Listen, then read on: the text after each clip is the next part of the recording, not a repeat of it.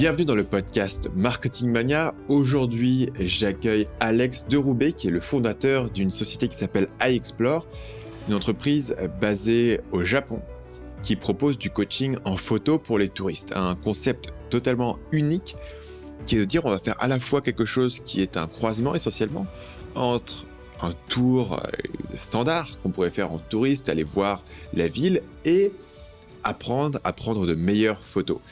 Dans cet épisode, vous allez découvrir comment est-ce que vous pouvez trouver votre niche dans un marché qui est déjà ultra concurrentiel. Évidemment, le tourisme, en particulier le tourisme au Japon, c'est quelque chose où il y a déjà beaucoup de monde.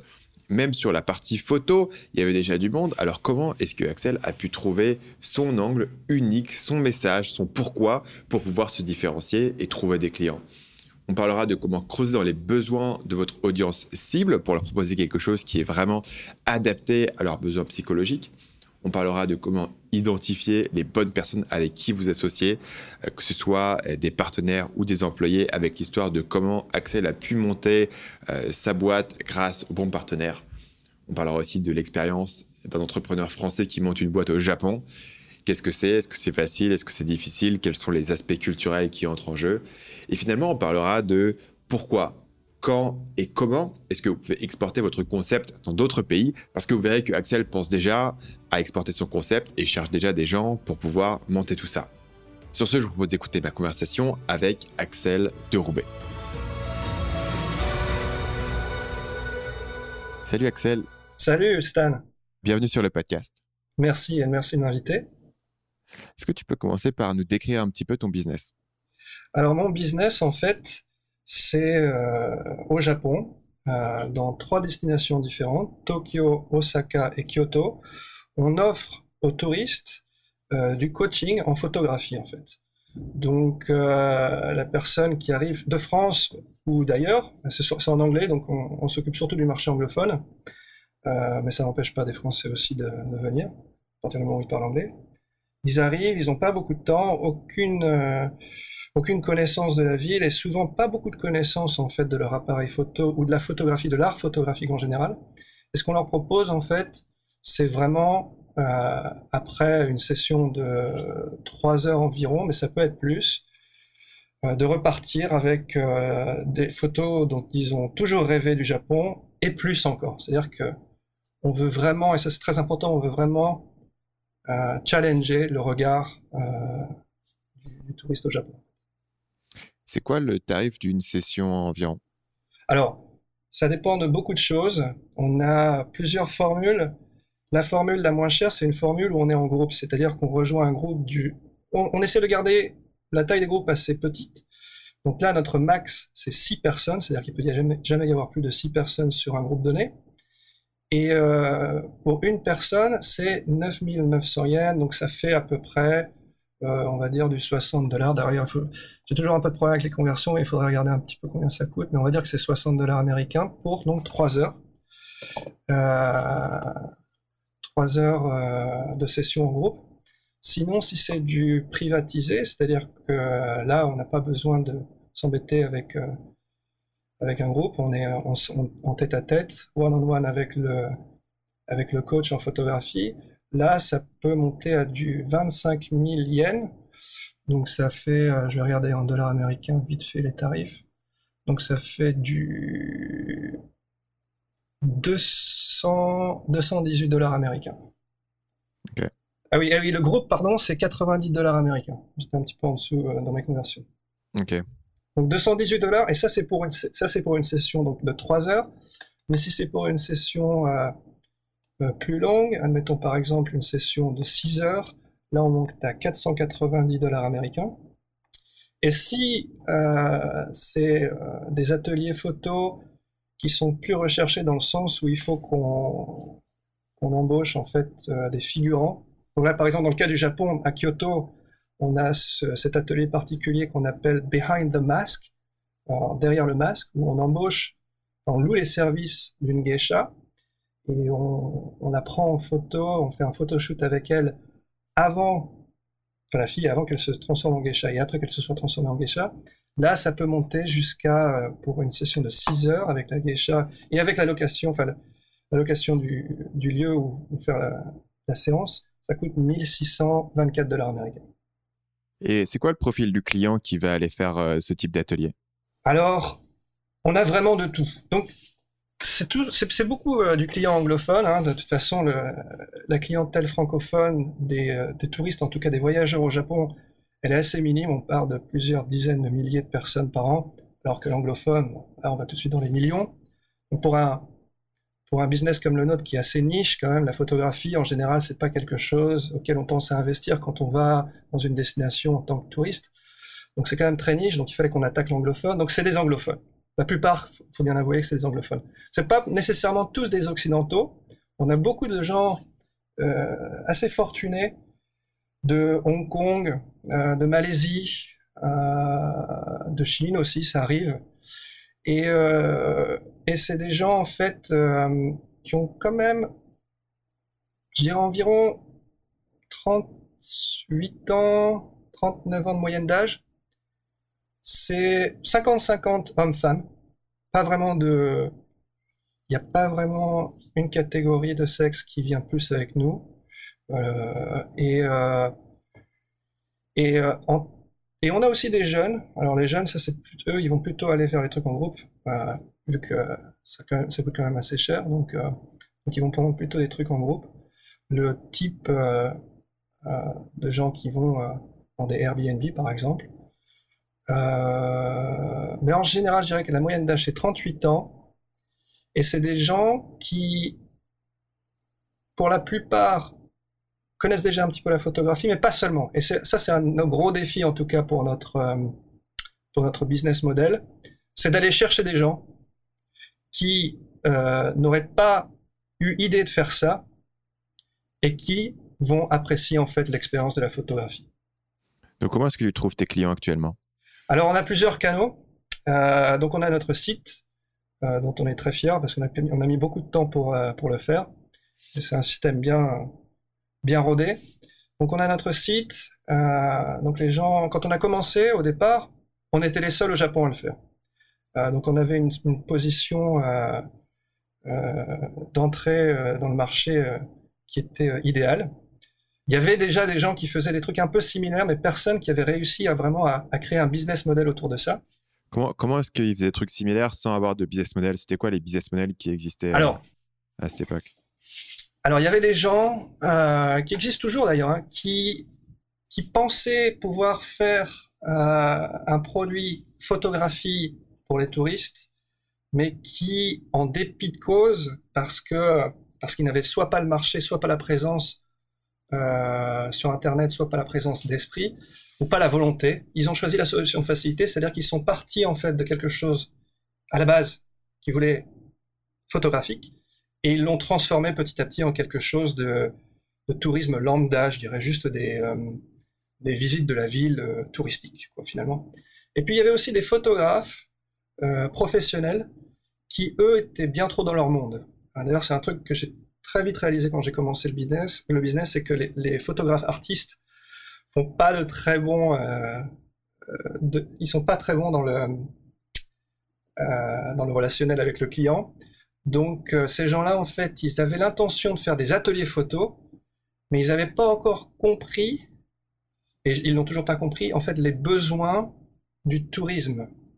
donc c'est et c'est ça en fait qui fait la force, je pense, quand on a créé la boîte avec mon partenaire, qui est très important dans la boîte aussi, Lucas, c'est que même si nous, on a toujours apprécié la photo et on se considère comme photographe, un peu comme tout le monde de toute façon de nos jours, on a quand même mis sur la, table des, euh, des, skills, on dit en anglais, je suis désolé, on parle beaucoup en anglais, je parle pas beaucoup en français, euh, euh, des, capacités en fait qui, qui vont au-delà de la photographie. Donc moi, par exemple, j'ai apporté, euh, ça fait 10 ans que je suis au Japon, donc ça fait euh, 10 ans que je travaille dans l'industrie du tourisme au Japon, donc j'ai apporté toute cette, euh, tout, ce, tout, ce, knowledge.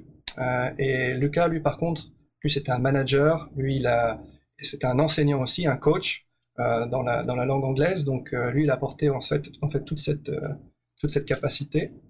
Et c'est ça qui a fait en fait qu'on a réussi à créer un produit finalement euh, qui était assez extraterrestre, qui n'existait pas euh, jusqu'à présent et qu'on a réussi à, à, mettre sur le marché en fait. C'est quoi du coup les besoins clients que tu as identifiés? En fait, euh, vraiment à la base, euh, ce qui manque vraiment à la personne qui vient dans un pays aussi lointain, surtout pour les Occidentaux, qui n'a pas beaucoup de temps, bah, c'est le temps. Donc ils n'ont pas le temps et n'ont pas la connaissance du lieu. Et la connaissance aussi de leur, euh, de leur appareil photo et de, de l'art hein, de la photographie. Donc, euh, donc voilà, c'est ça qu'on leur apporte. On leur apporte finalement euh, en trois heures ce qu'il aurait fallu, parce qu'il nous a pris des années en fait à découvrir en termes de lieux, de connaissance de la lumière, de la qualité de la lumière, des saisons. donc donc c'est vraiment ça qu'on leur apporte. On leur apporte vraiment un gain de temps exceptionnel. Et du coup, qu'est-ce qu'ils cherchent à en retirer? Il cherche à en retirer surtout euh, une expérience qui sort de l'ordinaire, je pense. En tout cas, c'est comme ça qu'on essaye de se marketer et se démarquer par rapport euh, aux autres. C'est qu'on essaye de les challenger.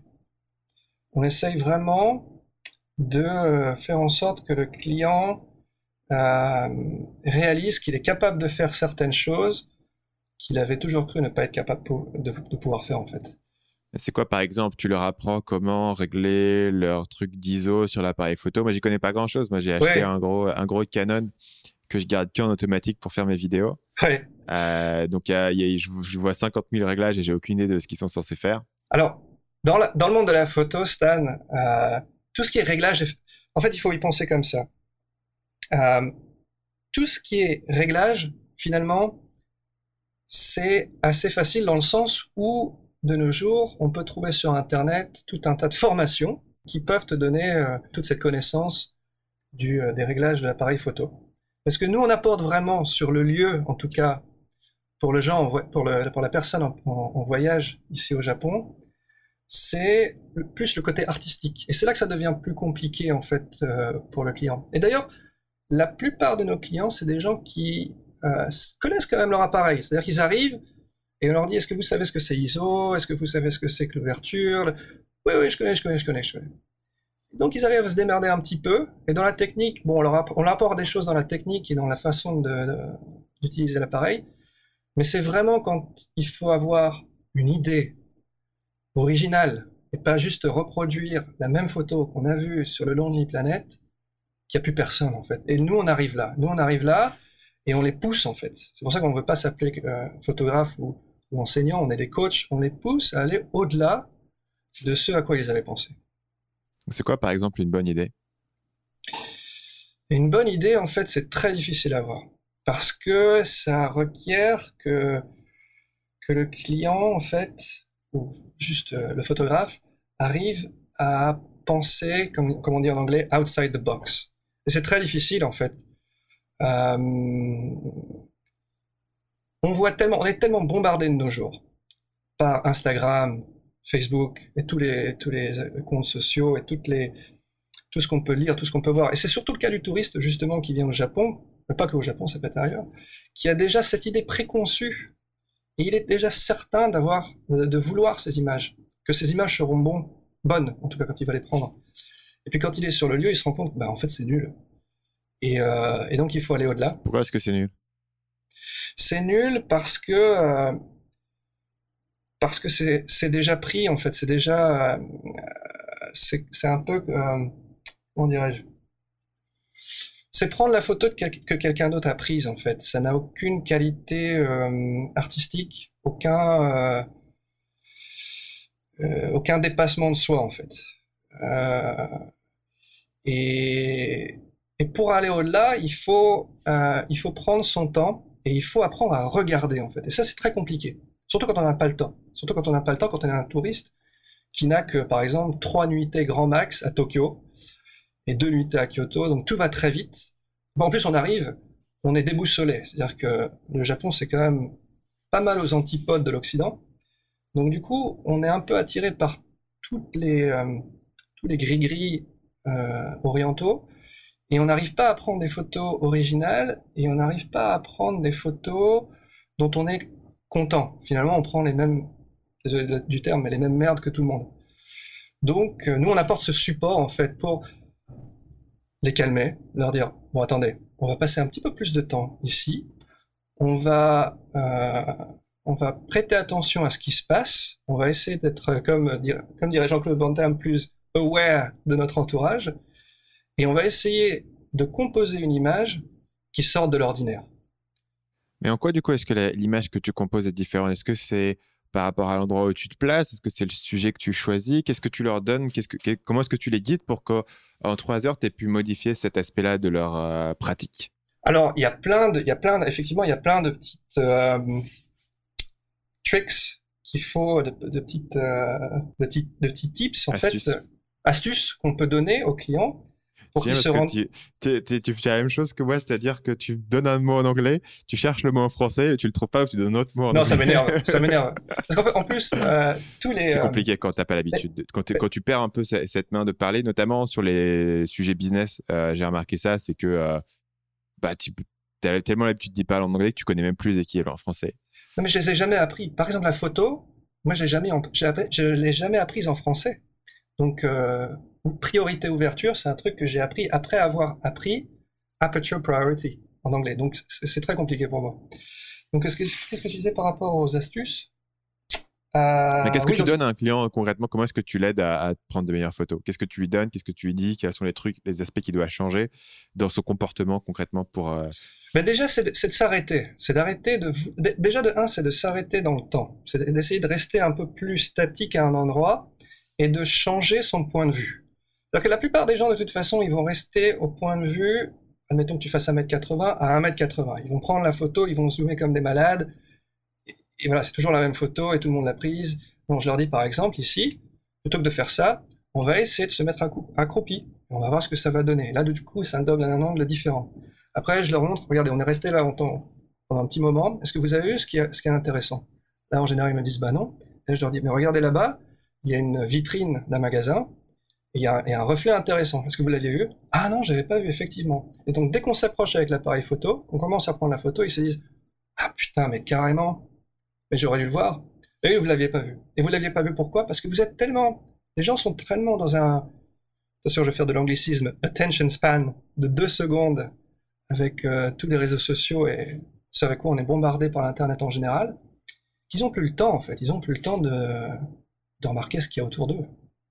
Et la photographie, ça requiert énormément de temps, si on veut bien la faire. En général, les gens prennent la décision de prendre ton service avant d'être arrivé au Japon ou après? Bien avant. Bien avant. Alors, euh, on, a, on a des graphiques, en fait, on prend, euh, on prend, des, euh, on prend référence de tout ça. En moyenne, les gens réservent un mois à l'avance. Euh, on a aussi les, bookings de dernière minute qui arrivent deux, trois jours à l'avance. Et puis, au travers de certains canaux, donc par exemple euh, les agences de voyage, qui en général ont une clientèle qui réserve bien avant, on va dire un an avant, on a des bookings, on a des réservations qui nous arrivent un an avant. Mais le gros de la clientèle, c'est un mois, un mois et demi avant leur arrivée au Japon, en fait. Et comment est-ce qu'ils entendent parler de toi?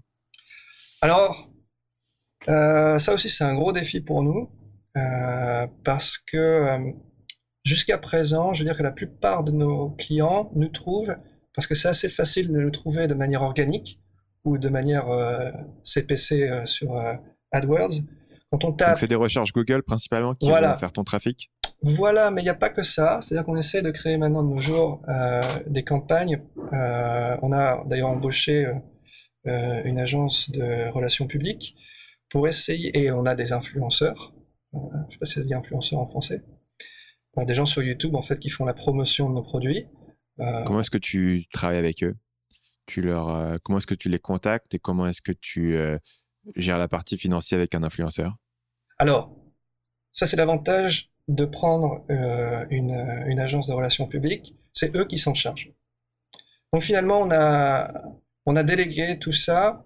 On l'a fait un petit peu au début, nous-mêmes, mais on s'est rendu compte que quand on a une, agence de relations publiques, tout va plus vite euh, et, tout est plus facile en fait. Donc ça nous, coûte plus cher, mais la qualité, enfin ce qu'on en retire en tout cas, est énorme en fait par rapport à ce que nous on aurait pu faire. Comment est-ce que tu mesures ces résultats-là? Alors ça c'est très difficile de mesurer, effectivement. Mais une face, euh, la façon qu'on a euh, jusqu'à présent et qui est assez euh, organique, c'est que les gens arrivent et ils nous disent Ah, je vous ai vu sur YouTube. Ah, je vous ai vu dans la vidéo de machin. Et pour l'instant, comme on est encore sur le terrain, nous, à, faire, à faire des ateliers, on peut encore mesurer ça de manière organique. Après, bon, on a tout un tas de, tu dois, tu bien connaître ça, on a tout un tas de systèmes sur Analytics qui nous permettent de savoir d'où viennent les gens, euh, quel est leur euh, behavior, leur comportement.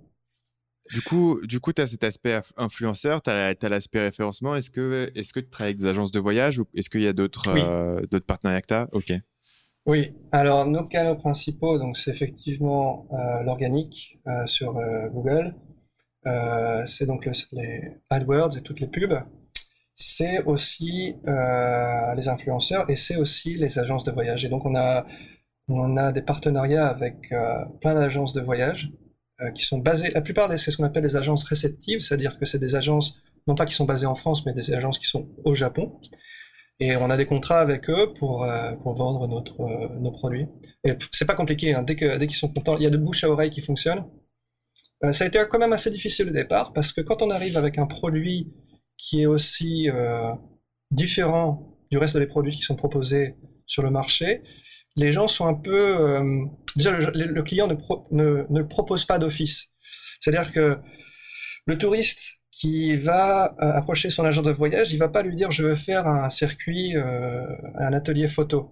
mais, mais il va falloir que l'agent de voyage lui propose. Et donc nous, nous il a fallu qu'on fasse tout un travail en amont de, euh, de pouvoir convaincre ces gens que notre produit valait la peine qu'ils puissent le mettre en avant à leurs clients en fait. Et ça s'est passé par eux, venir au Japon, faire ce qu'ils appellent un FAM trip, familiarization trip. Ils sont venus, ils ont vu ce qu'on faisait, ils ont vu qu'on n'était pas des blaireaux, ils ont vu que ce qu'on proposait c'était vraiment original et intéressant, et donc du coup ils n'ont pas peur de le proposer à leurs clients en fait. Plus que ça, ils savent qu'en fait ils peuvent se démarquer par rapport à leur concurrence avec notre produit. L'idée que tu avais à l'origine pour ce projet-là, est-ce que c'est la même que ce que tu fais aujourd'hui ou est-ce que ça a évolué de manière significative entre les deux? Pas du tout. Ça a évolué, pas de manière significative, mais ça a énormément évolué. Donc quand j'ai commencé au tout début, j'étais tout seul et j'y connaissais pas grand-chose en photographie. Un peu comme, euh, comme d'autres ont créé des personal computers euh, parce qu'ils voulaient absolument avoir le leur euh, à la maison. Moi, j'ai voulu apprendre la photographie. Il n'y avait personne réellement intéressant pour m'enseigner la photographie au Japon. Donc, j'ai créé ma boîte pour enseigner la photographie, en fait. Et j'ai trouvé des, des partenaires. Euh, et du coup, tes partenaires étaient ceux qui apportaient la, la, compétence en photographie? Exactement. Et toi, dans, Dans, ce, dans, ce, partenariat, tu, tu vois ta responsabilité comme étant quoi? Euh, celui qui apporte surtout euh, le côté, bah, celui qui apporte le marché en fait. Parce que comme je t'expliquais avant, le photographe, il, il connaît pas le marché du, du, voyage et du tourisme au Japon, donc euh, je devrais apporter quand même une, une, grosse base de clientèle. Toi, tu avais ces, ces, ces, connexions, en tout cas l'idée de comment la, la, la, partie touristique fonctionnait. Oui, exactement. Et, euh, et donc j'ai essayé d'embaucher des, des photographes et je me suis vite rendu compte, comme je t'expliquais auparavant, que c'est pas la meilleure solution. C'est-à-dire que les photographes sont pas forcément les meilleures personnes, les, personnes les mieux placées pour enseigner la photographie. Euh, tout simplement parce qu'ils n'ont pas le temps. Comment est-ce que tu t'en es rendu compte ça? Tu as commencé par les engager, tu avais, du mal à communiquer avec eux. Comment est-ce que as senti, à quel moment est-ce que tu as senti que cette stratégie-là n'allait pas fonctionner? Alors ça, au tout début, ça a été assez rapide en fait. Euh, on a fait des tests. C'est-à-dire que, enfin, j'ai voulu faire des tests. Donc j'ai fait des tests gratuits de d'ateliers photo gratuits. Nous, on appelle ça Photo Adventures. On va l'appeler atelier photo. Donc on a fait des ateliers euh, photo gratuits sur Meetup, ce genre de ce, genre de site. Sur Facebook, on a essayé de prendre des gens. On, leur a dit c'est gratuit, venez. Et j'ai testé quelques quelques quelques photographes et je me suis très vite rendu compte la plupart avaient quand même un ego assez ultra développé. Euh, ils n'étaient pas tournés vers le client. Et c'était des artistes, et ça, reste des artistes. Donc c'est pas des gens qui ont cette, fibre, euh, cette capacité à pouvoir faire abnégation d'eux-mêmes et à tout envoyer vers le client pour que le client ait une expérience géniale. Donc ils étaient plus, le client venait, le client venait pour eux. Alors que maintenant, nous, on vient vers le client. Tu vois euh, la différence? Eux, ils avaient un peu cet esprit du je suis le grand photographe, blablabla. Bla, bla, bla, bla, Les clients, s'ils viennent, en fait, c'est pour moi. C'est pour voir comment je travaille. Nous, on a. C'est pas ce que je voulais. Dès le départ, je savais que c'était pas ce que je voulais. Il fallait qu'en fait le photographe soit un coach. Il fallait qu'il puisse enseigner, transmettre son savoir, et plus que son savoir, transmettre euh, une envie, enfin une, certaine excitation.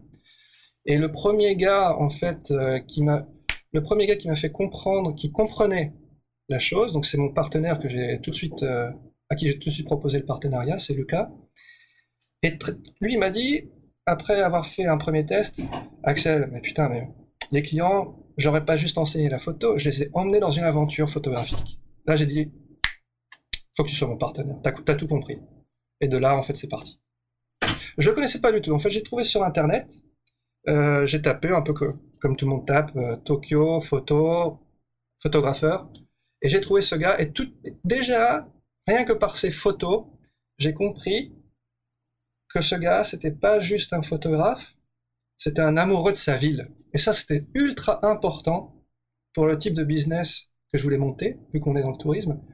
C'est-à-dire que j'ai déjà eu des coups où c'était des photographes japonais, renommés, qui venaient, mais qui haïssaient le Japon. Ils avaient déjà connu, en fait, euh, ils avaient fait déjà des expériences aux États-Unis, ils raffolaient des, États-Unis, ils étaient, entre guillemets, coincés au Japon parce qu'ils sont japonais, ils n'ont pas le visa. Donc les clients venaient, ils essayaient de euh, leur enseigner la photo, mais en même temps, ils disaient, ah, le Japon, c'est nul, tout ça. Alors que quand tu es un touriste qui arrive au Japon, tu as plutôt envie qu'on te dise, que tu sois japonais ou pas, ouais, le Japon, c'est cool. Et lui, le Lucas, j'ai tout de suite compris que c'était un gars qui était amoureux de sa ville, de par la, de par la qualité de ses photos, de, ce qu'elle trans, euh, transcrivait. Ok. Et, euh, et, du coup, c'est drôle parce que j'ai récemment eu une, euh, réflexion là-dessus avec différentes personnes dans, dans, mon forum qui était à quel moment est-ce que tu dois prendre quelqu'un comme employé? À quel moment est-ce que tu dois prendre quelqu'un comme partenaire? Et je me suis placé dans le camp de dire aux gens d'être assez prudents sur les partenariats, dans la mesure où ça, crée un fort engagement des deux côtés, tu es un peu marié avec la personne. Et donc, du coup, je conseillais fortement aux gens de, de travailler avec la personne pendant un certain période de temps pour pouvoir vraiment savoir si vous allez pouvoir bosser ensemble, si vous allez pouvoir être associés, sachant qu'on a eu plein d'histoires qui sont ressorties encore dans la conversation dans le forum de, de partenariats où en fait il y a eu un conflit entre les associés, où ils n'avaient plus la même vision, ils n'avaient plus les mêmes envies. Et en fait, une boîte qui marchait s'est écroulée parce qu'il y avait ce, conflit qui était central. Donc, euh, qu'est-ce qui a fait que toi, tu t'es dit, ce mec-là, il faut qu'il soit euh, partenaire? Et euh, qu'est-ce qui a fait que tu as été confiant assez rapidement de te dire c'est la bonne personne? Écoute, ça, je suis pas. Ça, m'est arrivé qu'une fois d'avoir un partenaire. C'est pas des trucs qui arrivent tous les jours, donc tu peux pas vraiment. T'as pas en fait la base de données qui te permettrait de pouvoir faire une, de pouvoir de manière confiante donner une réponse. Mais en tout cas, moi j'ai écouté mon instinct. Et le gars, en fait, j'avais travaillé avec lui en fait sur une, sur une base de, de freelance. En fait, il était freelance au tout début pendant, on va dire, un an au tout début, pendant la première année euh, de l'activité de la boîte, il, venait faire en tant que, coach photographique, euh, on va dire, 5, ateliers par semaine.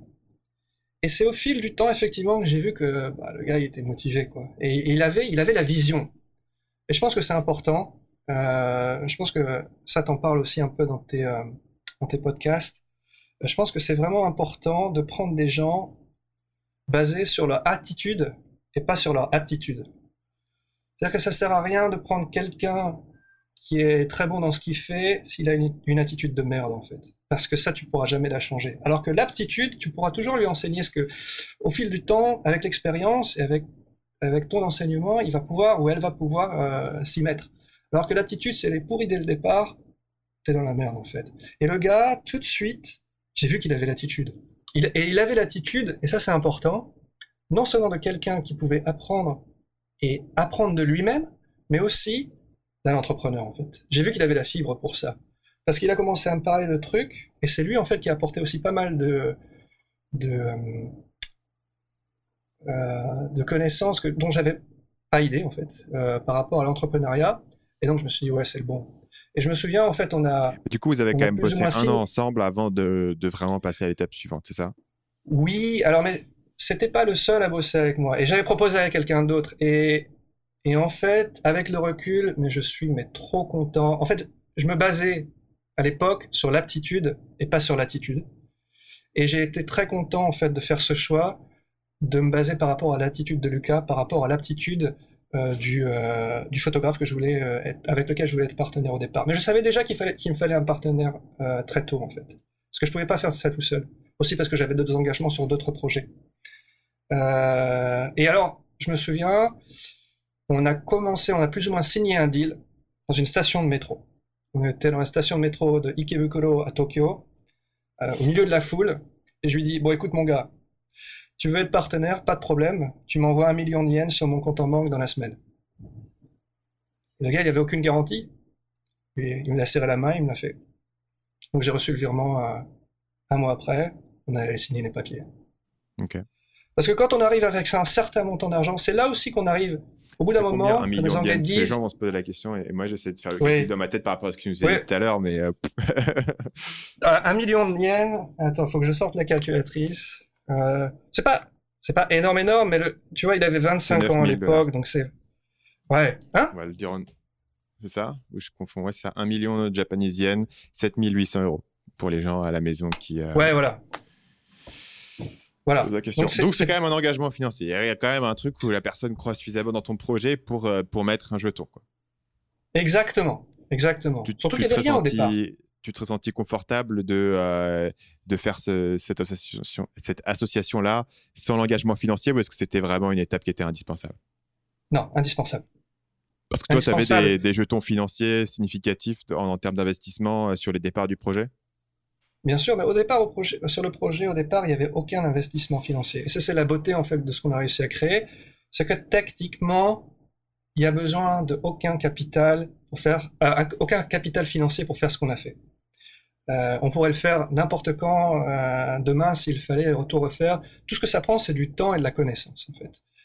Euh, mais l'investissement financier, c'est plus par rapport à l'assurance de pouvoir subvenir à ses besoins et pendant un petit temps, quand il n'y a pas encore ce roulement, ce cash flow en fait. Et, j'ai proposé à des gens hein, qui avaient l'air super, super à fond dedans, mais dès qu'on parlait d'argent, ça coinçait, même s'ils l'avaient l'argent. Et c'est là que tu commences à comprendre que l'argent finalement est quand même un bon moyen ultime de savoir si le gars il va aller jusqu'au bout ou pas. Hmm c'est intéressant parce qu'on en parle aussi en termes de validation. C'est tu peux parler de ton projet à, cinq personnes, et dire ah c'est génial ton projet et tout, c'est carrément ce dont j'ai besoin. Et au moment où tu demandes aux gens de, payer, de sortir la carte bleue, d'un coup il n'y a plus personne. Et, euh, bah c'est vrai qu'il y, a un côté très, euh, il y, a une ligne rouge euh, qui est tracée et qui et quoi que les gens disent, en fait, euh, c'est compliqué de savoir euh, vraiment s'ils disent la vérité ou quel est le, niveau, la profondeur de leur engagement, tant qu'il n'y a pas de, il a pas de sacrifice qui a été fait euh, de ce point de vue-là. Je sais qu'à l'époque, par rapport à sa situation financière, là, le montant que je lui ai demandé, c'était pas anodin. donc, c'est-à-dire qu'il ne faut pas demander 500 francs, 500 euros, donc il faut quand même avoir un certain montant. Et euh, en fait, il faut arriver à une certaine barrière.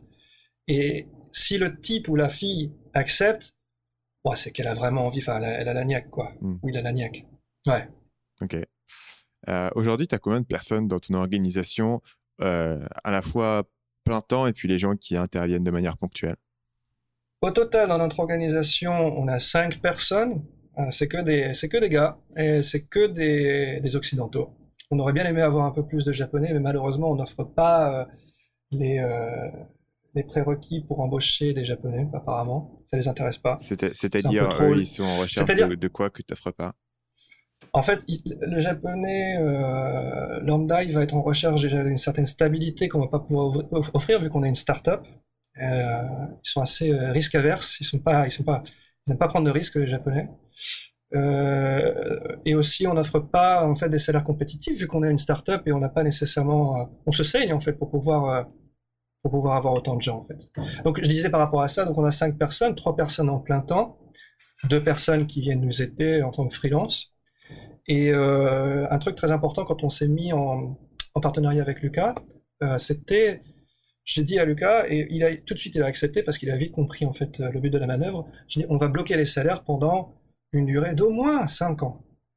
Donc on était parti sur des salaires assez bas, des salaires je dirais euh, convenables, hein, mais rien d'extravagant, et on, les a gardés, et on, continue de les garder, et plutôt que, alors qu'on pourrait très bien s'offrir une petite liberté, parce que là, on a, euh, je pense qu'on a embauché notre plein temps il y a, notre premier plein temps il y a six mois, on aurait très bien pu dire, bah non, finalement, on augmente les salaires et tout. Non, non, on se tient à ce qu'on a dit, on tient la barre, et plutôt que d'augmenter nos salaires, on prend un employé. Et ça nous permet en fait de nous débloquer du temps, de ouf, quoi. C'est est-ce que l'ambition, c'est de, c'est de grossir la boîte à fond, d'ouvrir de, de, des nouvelles villes C'est quoi? Alors effectivement, là on en est arrivé à un point où on commence à voir euh, la, compétition, la concurrence arriver aux portes en fait. Et euh, inspiré par vous? Alors eux, je pense qu'en fait à peu près au même moment, ah, je pense qu'ils sont un peu plus, ils sont un peu plus vieux que nous. Ils ont peut-être un ou deux ans d'avance sur nous. Et, et ce qui est de marrant, en fait, c'est que c'est un anglophone qui a commencé son business en France, à Paris. Euh, donc je vais pas donner le nom. Mais euh, ils sont arrivés jusqu'au Japon, en fait. Euh, ils ont des destinations et leur business model, il est assez euh, facile. Donc c'est une boîte internationale qui a ouvert un, euh, un, bureau au Japon ou il a réouvert une autre boîte au Japon?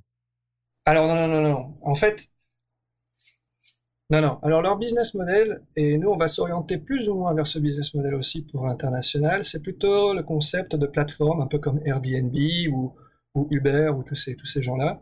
C'est-à-dire qu'ils trouvent des, photographes euh, dans les destinations, euh, telles que le Japon, et ils leur proposent en fait euh, d'être freelance pour eux, et puis eux ils s'occupent de tout, de tout ce côté marketing, mais aussi de tout ce côté avoir un site, et tout le temps que ça prend de gérer un site avec un système de réservation et blablabla, et accepter les paiements. Euh, donc eux, ils s'occupent de tout ça. Tout ce que le photographe a à faire, c'est de ben, faire le travail, de faire des ateliers photo in situ. Le seul problème, en fait, et c'est pour ça que nous, on, y réfléchit quand même à deux fois avant de se lancer sur ce business model, qui paraît bien, il est juteux, il est assez facile de, de, scale, d'arriver à une échelle en fait euh, internationale. Par contre, c'est très difficile de contrôler la qualité. Et on le sait déjà. On le sait déjà parce que sur les. De toute façon, c'est assez euh, cash.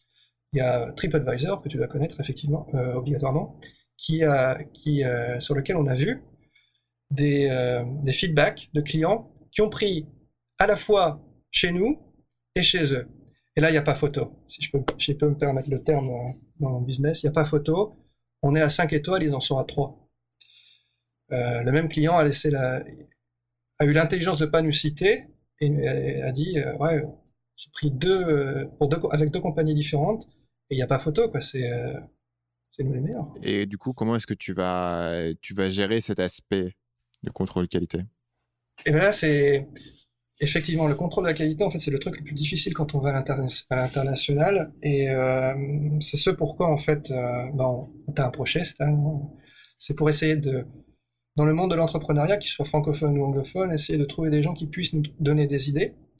Nous, on veut partir sur une idée un peu à mi-chemin entre ce système de plateforme informatique à la Airbnb, Uber, etc., et un système de, euh, euh de franchise où, quoi qu'il arrive, il faudra qu'on aille, nous aussi, donc euh, ceux qui ont l'expérience, sur la destination et qu'on s'occupe de créer ensemble les produits pour avoir une certaine constance dans la qualité, dans le niveau de qualité, en fait, de manière globale. Et pareil, le, le gars, si on l'embauche, je ne sais pas encore en quel terme, il faudra qu'il vienne au Japon, là où nous, on a déjà une base euh, et on sait ce qu'on fait, et qui, qui l'apprennent. Parce que une grosse différence avec, je pense, la plupart de, des auditeurs de ton podcast, je pense, hein, c'est que vous, vous êtes beaucoup sur, sur, de l'Internet, en fait, sur des produits qui peuvent se vendre sur Internet et où tu n'as pas vraiment besoin d'être physiquement, trop en tout cas, avec le client. Alors que nous, on a toujours besoin d'être avec eux. Qu'on y soit physiquement. Donc, euh, ça pose vraiment un problème pour nous en matière euh, d'expansion. parce que ça veut dire que si on veut s'assurer de la qualité et pas faire ce que les concurrents font et risquer de se casser les dents, il va falloir qu'on y aille. Il va falloir qu'on investisse euh, notre temps et notre argent, là pour le coup, pour apporter la qualité ailleurs. Pour apporter notre savoir-faire. Alors on a, bon, on a tout notre savoir-faire qu'on est en train de compiler. Bon, tu sais, Mao avec son, avec son petit livre rouge, on va faire le petit livre euh, à Explore, donc on va essayer d'avoir euh, des, euh, des, formations pour les formateurs, des vidéos, des textes, des, des forums, etc. Mais rien ne remplace quand quand tu fais un produit comme ça, où tu marches en ville, en fait, pour prendre des photos, il faut quand même y aller, quoi, parce que parce qu'il faut se rendre compte de la, de la réalité sur le terrain. Il y a des trucs qu'on fait au Japon, qu'on sait déjà, qu'on ne pourra pas appliquer sur d'autres destinations. C'est totalement impossible. Comme quoi, par exemple Mais pas comme par exemple, le Japon est très laxiste par rapport à ses lois sur les trépieds. Poser un trépied au milieu d'un endroit, d'une foule, je sais pas pourquoi, ça leur pose pas trop de problèmes, alors que ça peut être quand même assez dangereux parfois. nous, on arrive avec des groupes de six. Dangereux, pourquoi? euh, mais Parce que tu bloques, euh, tu comprends, tu, tu, bloques le passage. Les flics n'aiment pas ça. Hein. Tu, tu, mets ton, tu mets ton trépied euh, sur le Trocadéro à Paris, tu vas vite être emmerdé par les flics. Ils veulent pas de ça. Tu, tu, gênes la voie publique. À partir du moment où tu as un trépied, de toute façon, tu t'imposes sur la voie publique et ça les gêne, les flics. Donc, euh, donc il y, y, a des villes comme Paris où je suis sûr et certain qu'on ne pourra pas faire ce qu'on fait à, Tokyo. On t'imagine pas. Tu sais, le fameux euh, carrefour de Shibuya, où il y a, de, de, Tokyo, où il y a plein de gens qui, qui passent en même temps. Là. Mm-hmm, ouais. Tu vois un peu cette image? Ouais, je vois. Et nous, on est là, on a, on a trouvé un spot où on arrive à mettre six personnes avec six trépieds et à prendre des photos en pose longue. Euh, et les flics, ils sont juste à côté. Mais ils s'en foutent, parce que de toute façon, on arrive en fait, au Japon, ce qui est important, c'est de ne pas faire de vagues. On arrive à, ne pas faire de vagues, en fait. On fait chier personne, en fait. Et comme on fait chier personne, ils viennent pas nous faire chier. Alors qu'en France, ce serait pas pareil si on fait en France. Là, on viendrait nous faire chier. Les flics viendraient nous faire chier, c'est sûr. Donc la France, ça serait un des prochains pays où tu penserais à mettre non. tes pierres? Ça serait, ça serait quoi, par exemple? La, suite logique du Japon, c'est quoi?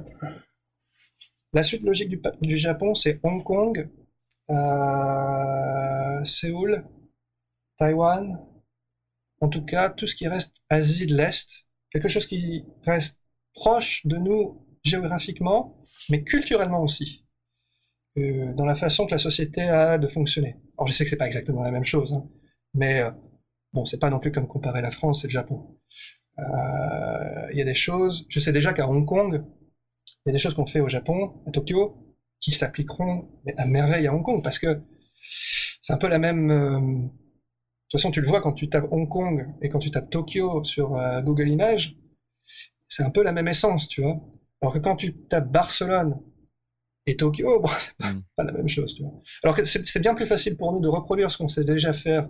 Et, on l'a déjà vu, en fait, quand on a ouvert notre, quand on a ouvert notre, euh, notre branche ici, où là, moi, je suis en ce moment à Kyoto, qui est une ville quand même assez différente du reste du Japon, telle que Osaka et Tokyo, qui est quand même plus petite, avec, euh, avec euh, des immeubles et une, une, une, atmosphère très différente dans les rues. Et ça a été difficile pour nous. Ça nous a pris du temps pour adapter notre façon de faire à la ville, en fait. Et on n'y est pas encore à 100%, mais on est, on est presque en train d'y arriver. Est-ce que tu penses avoir maximisé ton business au Japon? Non, pas du tout. Alors pourquoi est-ce que tu penses déjà à internationaliser Pourquoi pas, euh, du coup, concentrer toutes ces ressources qui sont euh, encore limitées sur le Japon Qu'est-ce qui te fait penser qu'il faut aujourd'hui que tu penses directement à l'international? Excellente question qu'on se pose, que je pose beaucoup avec euh, mon partenaire Lucas, qui lui est plutôt un avocat de dire euh, il faut qu'on arrive à maximiser au Japon parce que très clairement on n'est pas arrivé au top du market du, du, max du, du, marché en fait. Et le problème, c'est que c'est la concurrence, en fait. Quand la concurrence est arrivée et que sur leur site web, ils peuvent se targuer d'avoir autant de, euh, de destinations dans le monde, un client lambda qui va arriver, même si notre site est meilleur, même si notre offre est meilleure, il y a ce petit côté euh, en plus que eux ils ont, que nous on n'a pas, de dire ah bah, si je prends un si je prends un produit avec eux, bah, peut-être que je, je, je suis pas sûr de ce que je dis, mais en tout cas je vais avoir des réductions sur les prochains produits, sur les prochaines destinations que j'irai. De toute façon, pour survivre, à mon avis, là, on, on tu vois, parce que j'aurais, j'aurais dit l'inverse, moi. J'aurais imaginé l'inverse. J'aurais imaginé, j'arrive, tu vois, sur un de sites, il y en a un qui fait un peu tous les pays, tu vois, c'est un peu une chaîne internationale, ok, je vois un peu. Peut-être que le service c'est pas mal et tout. Mais il y en a un qui fait vraiment que le Japon. Je me dis, ah, eux doivent être pointus dans leur truc, tu vois, ils doivent être passionnés par leur truc. Et, euh, et dans la mesure où, euh, tu vois, je fais un voyage à la fois, quoi, j'ai pas besoin de d'acheter des, des, réservations dans trois pays à la fois. Je me serais dit, du coup, que, le, que tu vois, la, euh, le truc euh, vertical, profond, aurait eu un avantage sur ce type de service. C'est intéressant que tu, que tu penses l'inverse. Mais je suis pas contre l'idée, parce que je sais de toute façon qu'on n'est pas arrivé jusqu'au maximum de notre marché au Japon, loin de là. Et en même temps, on a tellement d'ambition, on veut vraiment aller plus loin. Et il y a un autre truc aussi hein, qu'il faut prendre en compte, c'est que c'est le produit qu'on a réussi à développer, Stan, on a réussi à le développer que grâce aux avancées technologiques en fait. Euh, il y a alors il y a cinq ans, ce qu'on est en train de faire, on n'aurait pas pu le faire parce que les gens n'étaient pas équipés tels qu'ils sont équipés quand ils arrivent dans un pays étranger. Ils n'arrivent pas avec le Canon, avec un magnifique écran derrière l'appareil photo sur lequel on peut donner un feedback direct sans avoir à attendre et qui fasse sens parce que l'écran il est beau, il n'est pas tout pourri et on arrive à voir ce qui se passe. Les gens arrivent avec des téléphones portables de nos jours qui, euh, qui valent en fait euh, la plupart des, appareils qu'ils avaient avant, même qui, qui, le dépassent. T'as des gens qui font le, le tour avec euh, un téléphone portable? Oui, oui, il y a certains circuits en fait qu'on arrive à et on les a pensés comme ça pour qu'ils soient en fait adaptés avec des téléphones portables. C'est ce que je, disais tout à l'heure, c'est pas nécessairement des photographes qui, qui, qui joignent nos circuits, c'est avant tout des gens qui ont cette soif de découvrir la photographie et l'art de la photographie. Donc c'est pas, ça n'a pas nécessairement à voir avec... Euh, évidemment, quand tu as un appareil photo, tu arrives à faire des trucs, et il y, a des, circuits où tu peux pas venir avec ton appareil, euh, ton, portable. Euh, c'est pas possible, tu pourras pas faire. Il faut absolument un, appareil photo. Mais il y a des circuits pour lesquels un appareil photo est parfois même recommandé, parce que l'appareil photo, il a une toute petite lentille, une, le lens de l'appareil photo, il est tout petit, donc tu arrives vraiment à le coller sur des parois qui reflètent la ville, et tu arrives à avoir des photos malades. Alors que sur le Canon, la lentille, elle est, comme ça, elle est énorme, tu n'arrives pas à avoir les mêmes résultats. Parfois, l'appareil photo sur ton iPhone, il te donne, en fonction des, des environnements, des meilleurs résultats en fait. Ça dépend de l'iPhone aussi. Donc, pour reprendre ce que je disais juste avant, qui sait dans 5 ans où on en sera par rapport à la technologie. Si ça se trouve, dans 5 ans, ça fera plus sens de, de faire ce qu'on est en train de faire. Donc, on a aussi un petit peu cette euh, peur au bout d'un moment d'être dépassé par la technologie et que les gens n'en aient plus rien à foutre, plus rien à foutre en fait de prendre des photos à, l'étranger en fait. Parce qu'ils ils vont arriver avec des trucs de malade et euh, ils vont tout enregistrer. Dans quel scénario est-ce qu'ils n'en auront plus rien à foutre euh, de prendre des photos? Dans un scénario où ils arriveront à... Et on en voit de plus en plus avec une GoPro, et de toute façon ils s'en fichent, ils, enregistrent tout, et... Et, euh, et ils ont parfois la chance d'enregistrer un truc bon en fait. Et...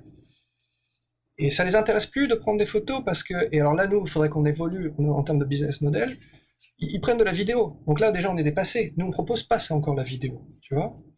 Donc, euh, les, les, habitudes de consommation euh, du client risquent de changer. Et si j'arrive avec une GoPro et que je filme tout ce que je fais, je vais me retrouver avec des rushs totalement indigestibles. Ils en font quoi après leur... Euh, Écoute, ça, il faut leur demander, ça, j'en suis pas très sûr. mais c'est vrai qu'effectivement, comme ce que... Et c'est pour ça, d'ailleurs, que nous, on essaye, comme je disais auparavant, de pas trop se concentrer sur l'aspect technique et settings, les réglages de l'appareil photo, et plutôt sur le côté artistique. Euh, le côté essayer de prendre des. Parce que prendre des photos jolies, avec l'iPhone, euh, le dernier iPhone, t'as même plus besoin. N'importe quel singe peut appuyer sur le truc et ça sort joli. C'est magique. C'est dû à quoi ça? C'est euh, un algorithme dedans qui ajuste des paramètres? Pourquoi? Ils ont, eh oui, effectivement, ils ont des intelligences artificielles, enfin pas encore des intelligences artificielles, mais ils ont des, algorithmes dans les, dans les, dans les appareils. Ils ont maintenant sur l'appareil, sur les derniers appareils, ils ont pas une lentille, mais deux lentilles qui permet d'avoir ce qu'on ne pouvait pas avoir avant avec les appareils photo, avec les appareils photo des, des, euh, des téléphones portables, c'est-à-dire qu'on pouvait avoir un bokeh. Tu sais ce que c'est qu'un bokeh? Donc c'est avoir.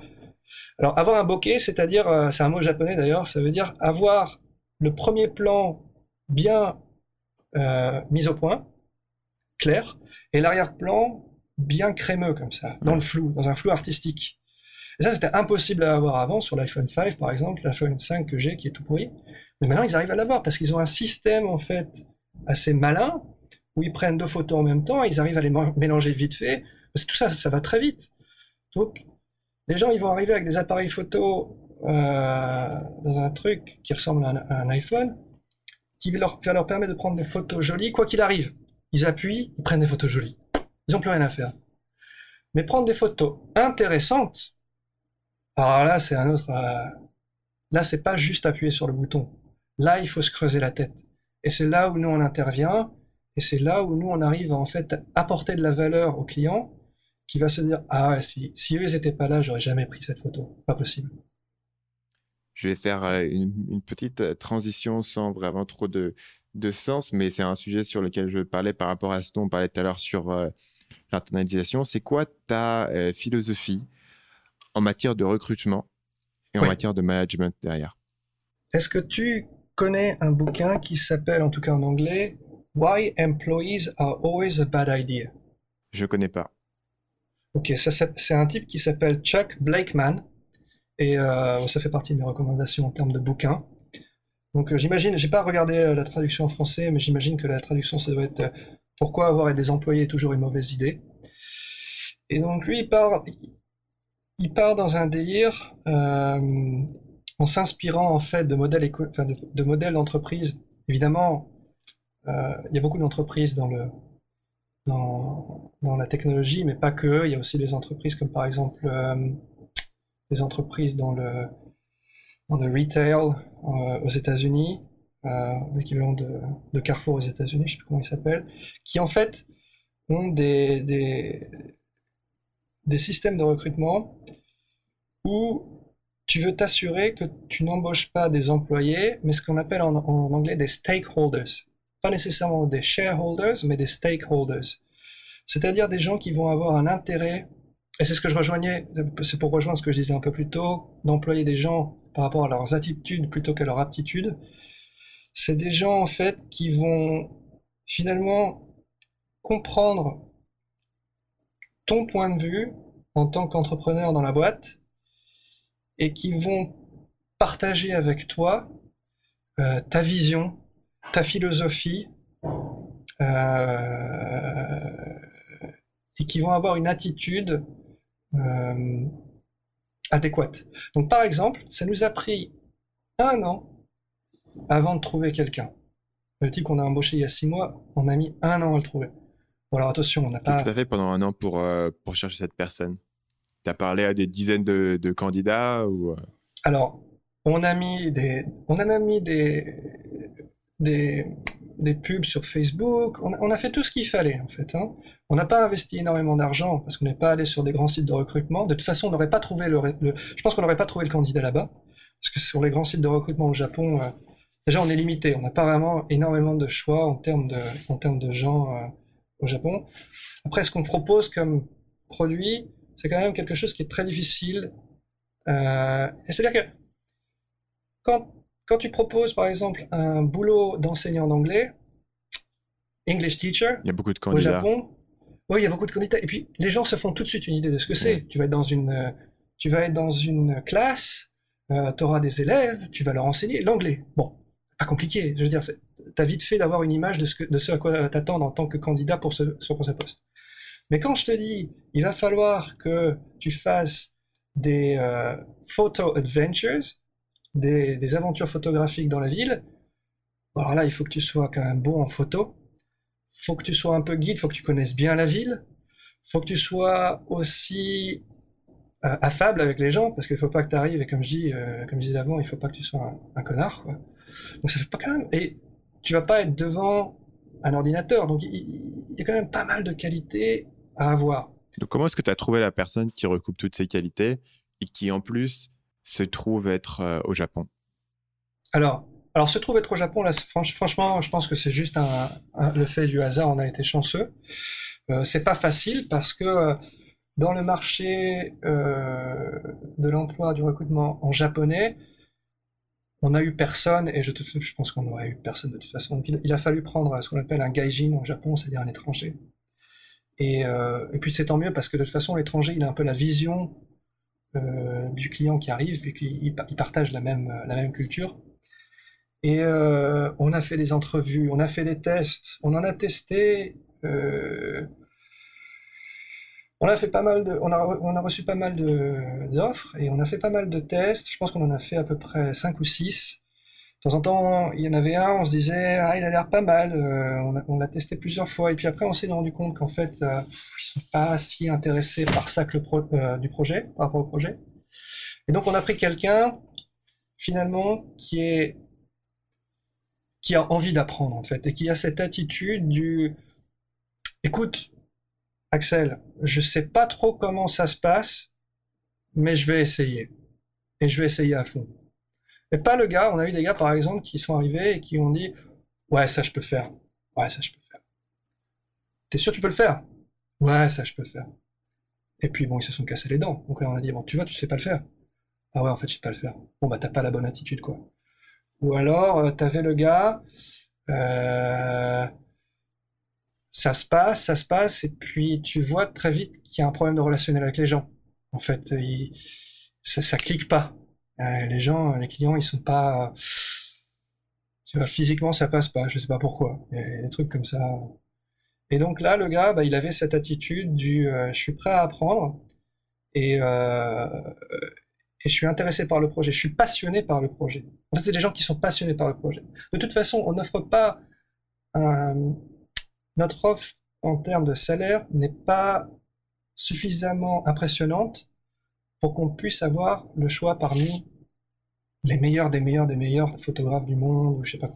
Donc, euh, on peut pas, par exemple, se permettre de faire venir quelqu'un de l'extérieur du Japon, lui payer tout, ce, euh, tout ce qui a visa, etc. C'est un peu compliqué encore pour nous.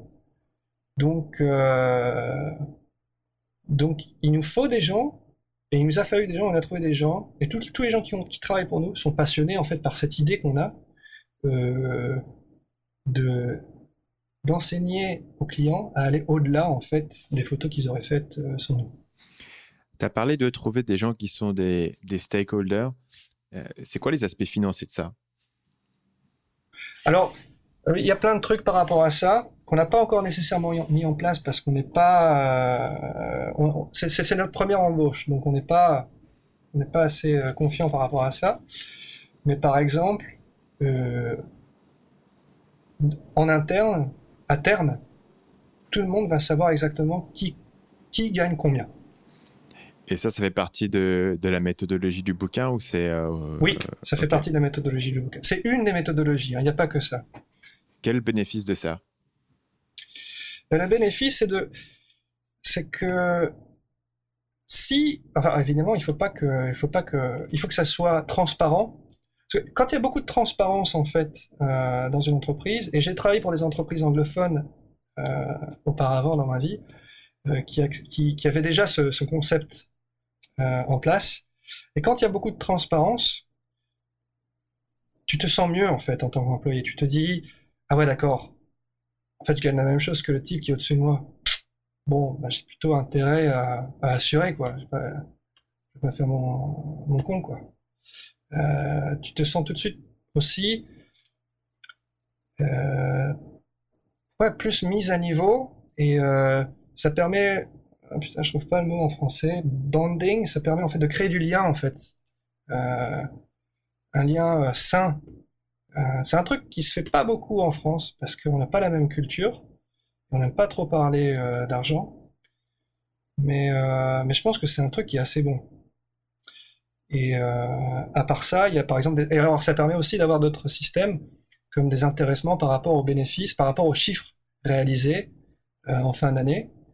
Euh, au Japon, par exemple, ils sont fans de ce, qu'ils appellent les bonus. Donc les bonus, ça arrive deux fois par an, une fois en été, une fois en hiver, et tu es quasi sûr de les avoir. Donc en fait, finalement, que tu travailles, euh, que, tu, que tu sois effectif au travail ou pas, ça revient au même pour toi, quasi. Donc c'est un, un 13e mois, un système similaire. Exactement, effectivement. Sauf que eux, ils ont deux mois. Sauf qu'ils en ont 14. Euh, ouais. Et bon, après, le japonais n'est pas très effectif au boulot. Par contre, euh, il est très présent au boulot. Il y passe quand même pas mal d'heures. Il faut quand même lui, lui donner une compensation. Sauf qu'ils n'ont pas ce lien avec l'entreprise euh, sain, tu vois. Et c'est ce qu'on essaye de, développer en fait. C'est euh, quoi le lien qu'ils ont avec l'entreprise au Japon? Comment tu le définirais s'il est pas sain? Comment est-ce que tu le décrirais? Ah, Je dis pas qu'il est pas sain. je dis que par rapport à, par rapport à, par rapport à l'argent, par rapport à, ce 14e mois, aux 14 mois, euh, finalement, comme il t'arrive, quoi que tu fasses, comme c'est un bonus automatique, c'est un peu, euh, c'est pas vraiment un bonus, il faudrait l'appeler autrement, c'est juste le 14e mois. Quoi, donc, c'est pas motivant, voilà, t'as pas la motivation derrière. Euh, et donc toi, tu verrais à terme dans ta boîte un système de, on va bloquer X% des bénéfices qui vont être reversés dans un pool. Alors, ça c'est l'aspect financier, mais il euh, faudrait que tu lises le bouquin, je vais pas aller dans tous les détails parce qu'il est quand même assez long, mais il y a d'autres moyens de donner en fait des récompenses aux gens, et parfois ça peut ne pas être financier. Donc là, par exemple, euh, j'ai une autre boîte euh, qui n'a rien à voir avec ce dont on est en train de parler, et j'ai embauché quelqu'un, et, je lui répète tout le temps, c'est un Français, il est très bon dans ce qu'il fait, mais il a besoin d'un peu, un peu de micromanagement. Et je lui répète tout le temps, mais écoute, euh, si tu arrives à faire ton boulot en 5 heures, et tant mieux. Et voilà, ce que tu as comme, euh, comme compensation, c'est que finalement, bah, tu peux t'arrêter et faire autre chose. Quoi. Je te demande pas dans... Tu comprends? C'est pas nécessairement la... Euh, la récompense n'a pas besoin d'être nécessairement financière, en fait. Elle peut être en temps. Et le temps, c'est très important. D'ailleurs, si tu regardes la couverture de ce livre, c'est en fait, euh, c'est un type en fait qui euh, qui démonte le euh, le système de management à l'ère à l'ère industrielle en fait. Tu pointes, tu arrives avec ta pointeuse. C'est une time clock où tu dois pointer, c'est ça? Voilà. J'avoue que je, je, le devine parce que je sais même pas à quoi c'est censé ressembler. Donc je devine. Si, si, mais c'est ça en fait. c'est ça. Et c'est, c'est-à-dire que on va arriver, de toute façon, c'est clair et net qu'on va arriver dans un monde d'ici dix 10 ans où, euh, où cette, cette, façon de faire de management de l'ère industrielle qui est encore bien présente, de toute façon c'est ce qu'on a appliqué. Hein. Quand on voit les gens dans leurs petits cubes, dans les entreprises, pointer de 9 à 5, c'est un peu le même principe, parce qu'au lieu d'être sur une chaîne de construction, ils sont sur leur petite euh, boîte, et ce qu'ils vendent, c'est leur temps. Donc finalement, le temps, c'est très important. Si tu arrives à, à motiver les gens, non pas par rapport à, aux finances mais par rapport au temps, je pense que ça peut être un. C'est un truc qui s'applique. En fait, c'est peut-être pas nécessairement. Quand tu dis par là, ils vont être motivés par rapport au temps, c'est-à-dire ils vont travailler moins. Oui. Et alors, c'est pas un truc qui va s'appliquer très bien en France, vu que on travaille déjà, à mon avis, pas beaucoup par rapport aux autres pays du monde. Donc, euh, je pense qu'on a plutôt gagné par rapport à ça. Mais par rapport aux Japonais, par exemple, si euh, ça va être dur de changer leur mentalité, mais si tu leur expliques que c'est bien pour eux de, au lieu de prendre 7, crois que c'est 12 jours de congé max par an, prenez un mois, ils vont être contents. Après, c'est pas gagné, parce qu'il y a une question de mentalité de, et de culture par rapport à ça. Je voulais voir justement un, un, dernier petit segment sur la question de la culture. Est-ce que tu vois, tu parles japonais? Oui, couramment. D'accord. Et euh, c'était quoi ton expérience euh, à monter une boîte au Japon en tant qu'étranger? C'est génial. C'était génial. Alors, Facile. Euh, disons qu'il faut arriver quand même avec un certain niveau de japonais. Sinon, tu seras obligé d'avoir un partenaire qui comprenne la langue comme sa poche. Enfin, comme, sa langue, en fait. Et, euh, moi, j'avais déjà cet avantage d'avoir vécu à ce moment-là, ça faisait combien de temps? Je crois 6 ans au Japon. J'ai un certain, don pour les langues, c'est comme ça. Je m'en suis rendu compte quand je suis parti pour la première fois à l'étranger, pas à l'école, parce qu'à l'école, c'est assez pourri. Euh, mais dès que je suis parti à l'étranger, en fait, je me suis rendu compte que j'avais des facilités à apprendre les langues. C'est incroyable. Et donc, euh, je me suis mis là-dedans. Et euh, le japonais, ça comme j'avais déjà appris d'autres langues auparavant, donc j'avais la, la, méthode d'apprentissage, en fait. Et donc, j'ai appris le, japonais très vite, à l'écrire aussi et le lire, enfin surtout à le lire, plus qu'à l'écrire. Et donc, ça m'a permis, vite fait, en fait, d'avoir les bases pour pouvoir, pour pouvoir créer mon business. Bon, j'avais l'autre avantage, c'est que j'étais déjà marié avec une japonaise. Donc en termes de paperasserie, euh, j'avais pas besoin d'avoir un visa d'investisseur, blablabla, qui coûte extrêmement cher. Par contre, c'était toutes les démarches administratives qui étaient plus complexes.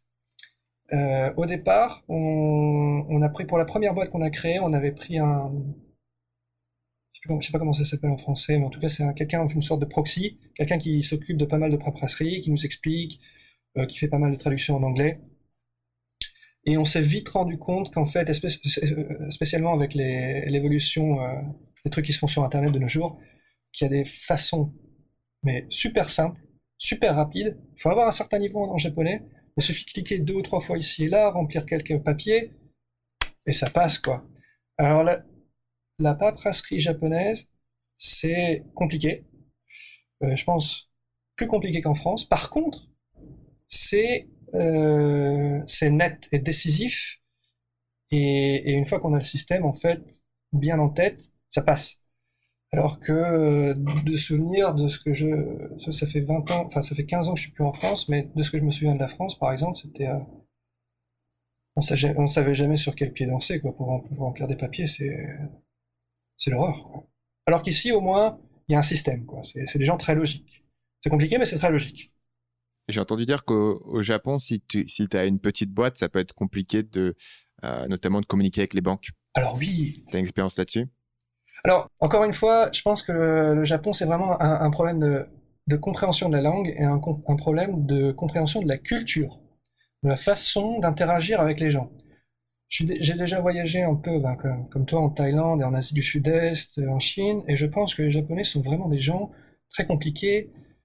Euh, à comprendre avec nos, notre vision d'occidentaux.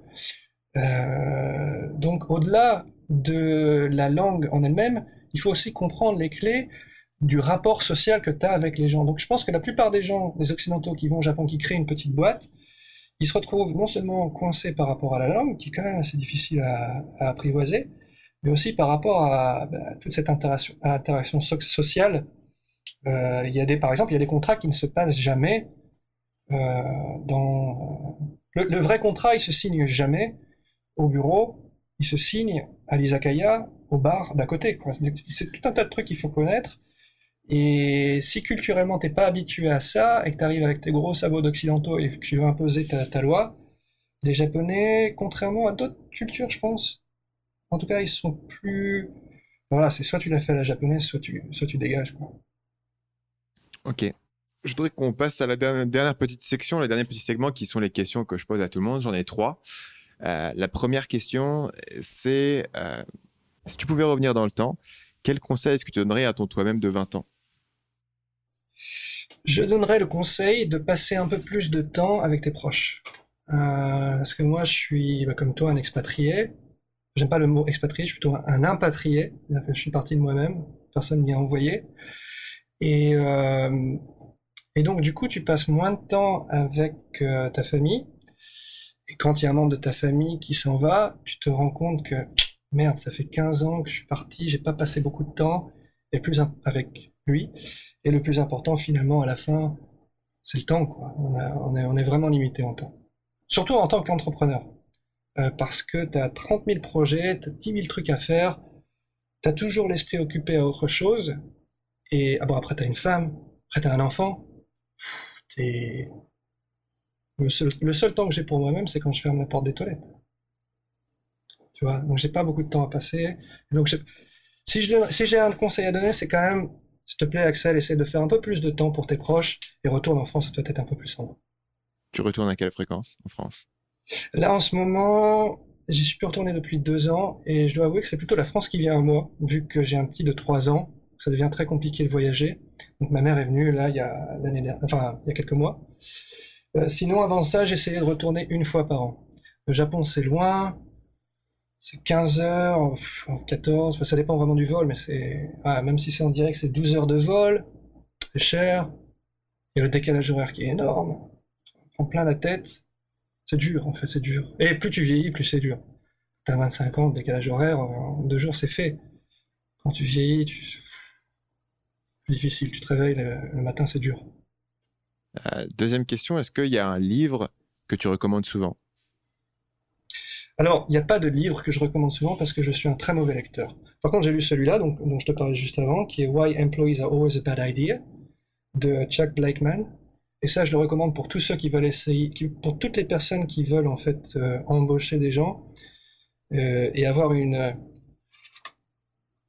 petite euh, une petite introduction sur comment le gars il a quand même formé l'équipe de Google. Donc c'est pas un naze quoi. Il faut quand même il faut quand même essayer de, respecter son point de vue. C'est un peu olé olé. C'est pas des pratiques de management euh, encore très répandu, mais ça commence vraiment à faire son nid, surtout euh, avec des exemples tels que Google. Donc, euh, je pense qu'il faut le lire. Mais ce que je recommande surtout, en fait, c'est plutôt de regarder. Bah, c'est déjà Stan, regarder ton podcast et tes vidéos, parce que je pense qu'elles sont très bonnes. Mais aussi tout ce qui est sur Internet, tout ce qui est podcast, tout ce qui est vidéo, les conférences TED, euh, et il y en a une en particulier, en fait, qui a changé ma vision euh, du business en général, qui a changé euh, ma façon de concevoir ce que, ce que je fais. Et c'est mon partenaire Lucas qui me l'a présenté. Et ça s'appelle, je vais retrouver le nom, je ne sais pas s'il l'a en anglais. start, start with the why. Hmm. Simon Sinek.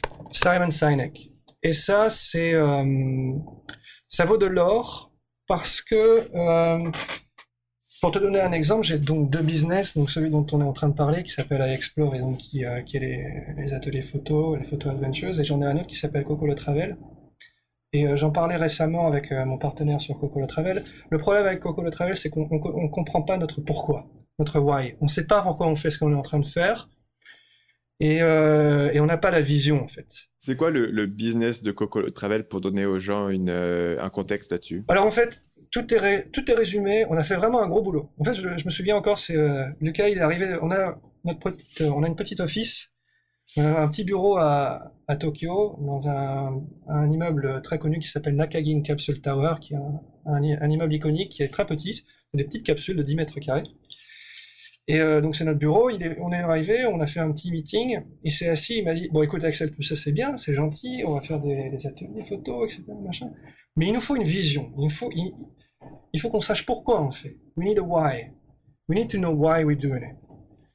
Donc on s'est assis, et au début, c'était un peu... C'était des concepts avec lesquels j'étais pas encore familier, mais dès qu'il me l'a présenté, j'ai tout de suite compris, bah, déjà de un, que j'avais fait le bon choix par rapport au partenaire, mais aussi que euh, il nous fallait ça pour pour aller plus loin que toute concurrence. C'est-à-dire que la concurrence qu'on a là maintenant, par exemple, qui est en train d'arriver au Japon, j'ai pas trop peur d'eux, euh, parce que je sais que dans notre message, dans notre façon, dans, ce qu'on est en train de faire, ça transpire par rapport à notre euh, site web. on le fait bien, on a, on a une mission à accomplir, on a une vision, une philosophie, et on sait pourquoi on le fait. Comment est-ce que tu résumerais cette mission? Alors, tout est résumé en fait dans les trois mots euh, qui sont en haut de notre site web. Donc on a essayé de distiller tout ça, toutes, les idées qu'on avait mis sur un gros tableau, on a essayé de distiller tout ça. Donc notre nom déjà c'est I Explore. Ben, ça c'est ma femme qui avait trouvé le nom. Donc c'est I E Y E, mais en fait c'est un jeu de mots avec I, genre l'iPhone, I, le moi, et Explore par rapport à l'exploration. Et la tagline, c'est Challenge your eye. Euh, challenger votre, votre œil. Et c'est pour ça que c'est important parce que si on regarde la plupart de notre, euh, notre concurrence, de notre, de notre concurrence, C'est des gens en fait qui se basent vraiment sur le côté photo. Ils n'ont pas vraiment cette vision et ils, euh, ils savent, ils savent ce qu'ils font et ils savent comment ils font, mais ils savent pas comment et pourquoi ils font. Et nous, on sait pourquoi on le fait. On le fait pour, pour nous challenger, pour challenger euh, nos clients et pour découvrir, en fait. Pour... On, fait, on fait par exemple un truc qu'aucun concurrent ne fait et ne fera, c'est on fait par exemple des ateliers photo où on va sur le toit des immeubles de Tokyo. Alors on reste dans la légalité, mais on a trouvé des spots. Mais pour les trouver, il a fallu qu'on investisse du temps et qu'on pousse des portes. En fait, il, a fallu qu'on aille encore une fois plus loin que ce à quoi on s'attendait. Il a fallu qu'on qu'on se challenge en fait. Et, euh, je pense que par rapport à ça, euh, on a vraiment bien trouvé notre pourquoi on fait. On, se challenge, on challenge nos clients, et euh, c'est vraiment c'est l'aventure. À chaque fois quand on part avec avec nous, nos clients, ils nous disent toujours putain mais pourquoi je l'ai pas fait avant? Ils arrivent à la fin de leur séjour au Japon et se disent merde j'aurais dû faire ça le premier jour quoi. Parce qu'ils sont challengés, ils se rendaient pas compte que et tu sais notre clientèle, c'est 95% de touristes étrangers. Et sur les 5% qui restent, il y a des expatriés, donc en général des femmes de gens riches qui sont venues euh, pour des entreprises euh, au Japon, mais il y a aussi des Japonais. Et les Japonais, c'est toujours les, c'est toujours les plus surpris. Il y a très peu de Japonais qui viennent. En général, ils viennent parce que, parce que euh, leur copain qui est venu de l'autre bout du monde, il a vu ça, allez, viens, on fait ça ensemble. Ok, d'accord, je le fais avec toi. Je connais pas du tout. De toute façon, il n'y a rien en japonais sur notre site encore. On essaie de le traduire, mais c'est pas facile, euh, techniquement. Euh, et les Japonais, ils sont, mais, putain, mais est-ce que c'est le même Tokyo? J'habite ici, ça fait, je suis ici depuis que je suis né, j'avais jamais vu ça, quoi. J'étais jamais allé aussi loin. Et c'est ça, c'est vraiment, c'est, c'est, vraiment pour ça qu'on le fait.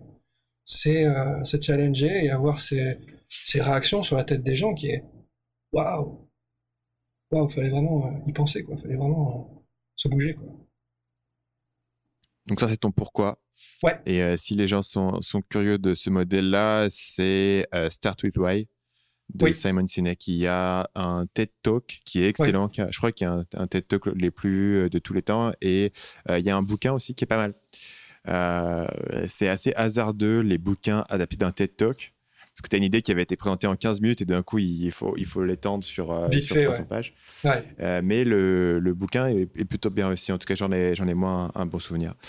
Euh, troisième et dernière question pour, pour conclure ce segment. Est-ce que tu as une citation ou un proverbe qui te vient souvent à l'esprit Oui. Mon proverbe préféré, c'est un proverbe japonais, donc je vais dire d'abord en japonais et après je dirai en français, enfin j'essaierai de le traduire en, français. C'est Inonaka no kawazu Taika Yoshirazu. Et ça veut dire que la grenouille qui est dans son puits, elle ne connaît rien de l'océan. En fait, si on essaye de traduire ça un peu plus, de donner une explication, c'est que, encore une fois, par rapport au challenge, faut se bouger le cul, quoi. Et il faut pas rester dans sa, il faut pas rester dans son puits. Il faut oser faire le saut et il faut aller jusqu'à l'océan parce que euh, les possibilités sont infinies. Une fois qu'on y arrive, Super. Euh, pour terminer, euh, tu sais que dernièrement, j'ai fait une grosse erreur dans mon podcast. J'ai oublié de demander aux gens leurs liens. je suis obligé de les rajouter à la fin. Donc, je ne vais pas oublier avec toi. Quels sont les liens sur lesquels les gens peuvent se rendre pour te retrouver et éventuellement pour prendre contact avec toi Ok, très bien. Bah, écoute, c'est www.iexplore.com, e y e x p l o r e.com. Et euh, de là, ils peuvent, ils peuvent voir toute notre offre. Euh, S'ils vont sur la page About, ils vont trouver ma tête, la tête de mon partenaire, des gens qui travaillent avec nous. Et, euh, et voilà. Et donc de là, il y a Contact Us. Euh, peuvent nous contacter et puis euh, moi, je serai, je serai de l'autre côté en fait. Donc, ce, par rapport à, par rapport à ça, c'est. Euh, je te remercie beaucoup de nous avoir, de nous avoir invités dans ton podcast. La raison principale pour laquelle on fait ça, c'est parce qu'on essaye de trouver en fait des, idées de partenaires, euh, alors pas nécessairement financiers, mais idéalement des gens en fait qui ont déjà cette expérience euh, de l'international et euh, dans l'idéal de plateformes informatiques, enfin de plateformes de, de, de sites web, plateformes qui pourraient en fait être intéressés par notre projet et nous aider dans nos démarches en fait. Donc c'est quoi le profil que tu recherches? Tu recherches là du coup quelqu'un pour faire la partie photo ou la partie technique? Ah non, non, non, mais là c'est... Euh, à la limite, on cherche un, entrepreneur, euh, quelqu'un en fait qui, euh, qui a les réseaux et qui va nous booster en fait. Parce qu'on a vite compris un truc, c'est que, faire tout tout seul, ça prenait énormément, énormément de temps et que c'était pas la meilleure solution. depuis, bah, comme je t'ai dit, on avait pris une une agence de relations publiques. On a pris aussi un, YouTuber euh, connu au Japon qui, nous fait la promotion, de, qui, nous, qui influence en fait. Et ils font ça tellement mieux que nous. Pourquoi est-ce que tu prends un YouTuber connu au Japon si tes clients ne sont pas japonais? Parce que, alors ça c'est un gros problème qu'on a par rapport à notre marché, c'est que nos clients ne sont pas au Japon. En tout cas, le gros de notre clientèle n'est pas au Japon. Et c'est très difficile. Au départ, c'était très difficile. D'ailleurs, je me souviens, il y a trois ans, c'était très difficile de targeter quelqu'un sur Facebook ou Google qui avait une intention d'achat pour une destination autre que dans les destinations dans lesquelles il vivait. En fait, si tu veux, le, euh, pour faire simple, l'industrie du tourisme était encore assez archaïque, il n'y a pas encore très longtemps par rapport aux canaux. Donc il fallait vraiment que les gens euh, euh, disons que euh, tous ces algorithmes avaient du mal à trouver en fait l'intention des gens de faire un voyage. Donc, euh, sur le long terme, il nous faut des gens qui créent un contenu qui est recherché par le voyageur potentiel. Tu comprends ce que je veux dire? Donc le youtubeur est au Japon mais pas japonais. Ah oui, mais non, pas du tout. Crée du contenu anglophone à destination. Oui, oui, oui, oui, oui, D'accord. Oui, c'est très important. Et donc il a, il a tout ce, following de, de, gens qui ont vraiment envie de venir au Japon. Et donc, il, il, crée des vidéos, si tu veux, pas nécessairement virales, mais en tout cas, il le fait bien mieux que nous. Il arrive à créer un contenu avec une histoire, etc., qui est, qui est prenant, et les gens se disent Ah, mais... Et alors, des gens qui n'auraient jamais pensé à prendre un appareil photo et faire de la photographie se disent Ah, mais en fait, j'ai carrément envie de faire ça. Donc, ça, c'est pour ça que c'est très important. Et c'est pour ça qu'on a une chaîne YouTube et notre chaîne YouTube, en fait, on s'est vite rendu compte que ce qu'on faisait, c'était du contenu qui était bien à la limite pour les gens qui avaient déjà pris un, produit avec nous, en fait, un circuit avec nous. Mais c'est, euh, en anglais, ils disent awareness. C'était très difficile, en fait, de, de créer un contenu qui pouvait intéresser, pour nous, hein, dans, notre, dans notre façon de faire, qui pouvait intéresser des gens qui n'aurait jamais, qui n'avait jamais pensé à faire ce qu'on, ce qu'on est en train de faire en fait. Donc, euh, si, si, on revient sur cette idée, là, tu as dit que tu, tu, cherchais des gens qui pouvaient éventuellement te contacter. C'est, c'est quoi le profil de, la personne qui peut éventuellement écouter cet épisode et qui devrait te contacter parce que ça peut être intéressant de, de discuter ensemble? C'est quoi son profil? Ben, le profil idéal, hein, je sais que c'est pas possible. Ça peut être, euh, ça, doit être quelqu'un qui est bon en langue déjà parce que L'anglais, ça va être indispensable, vu que mon partenaire, euh, le cas est anglophone et parle pas français. Ça va être quelqu'un qui a bien voyagé, qui connaît les endroits, euh, qui n'a pas nécessairement connaissance de la photo, mais qui a la passion pour la création de l'image, et euh, qui, dans l'idéal, a des connaissances dans l'entrepreneuriat sur pas nécessairement plusieurs continents, mais en tout cas plusieurs pays. Adapter, en fait, en fait c'est très simple, c'est adapter une sauce qui marche très bien dans un pays global, dans le monde entier. Ok. Euh, donc on mettra bien sûr, comme toujours, euh, tous les liens, les liens vers ton site notamment, euh, dans la description de l'épisode et puis sur le site pour les gens qui veulent cliquer là-dessus. Sur ce, ben, merci Axel d'être passé dans le podcast. Merci beaucoup, Stan. Et à bientôt. Ciao. Merci d'avoir été avec nous jusqu'à la fin de cet épisode. Avant de vous laisser, j'ai deux petites choses à vous dire. La première chose, c'est les évaluations iTunes. Si vous appréciez l'émission et que vous écoutez le podcast sur Apple Podcast, iTunes, ce genre de choses, prenez 2-3 minutes pour me laisser une évaluation à 5 étoiles. Évidemment, ça marche quelle que soit votre euh, plateforme de podcast. Une petite évaluation 5 étoiles, que ce soit sur iTunes, Apple Podcast, Stitcher, Google Podcast. Ils sortent une application de podcast. Euh, quelle que soit la plateforme que vous choisissez, Ça fait toujours plaisir. Ça aide beaucoup euh, le podcast à continuer de toucher de nouvelles personnes. Et puis, vous pouvez me laisser un petit mot euh, dans les commentaires et me dire ce que vous avez pensé de euh, cet épisode et de l'émission en général. La deuxième chose, c'est quelque chose dont je ne vous parle pas si souvent que ça ces temps-ci sur le podcast. Ça fait, ça fait à mon avis des mois et des mois que je n'en ai pas parlé sur le podcast. C'est un petit guide gratuit que j'ai créé qui s'appelle le guide ultime du site web persuasif que vous pouvez retrouver à l'adresse sitepersuasif.com. Et ça, si c'est pas un beau, beau nom de domaine, quand même, sitepersuasif.com, qui était totalement libre à l'époque où je l'ai acheté, euh, il y a deux ans, je crois que je l'ai eu.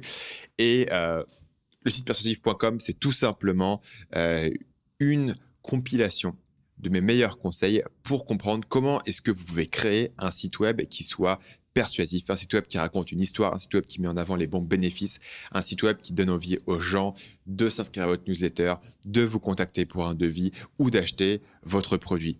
C'est totalement euh, gratuit, vous pouvez y accéder même sans donner votre email. Si vous me donnez votre email sur le site, il y aura des bonus supplémentaires qui arrivent, mais vous pouvez consulter ça.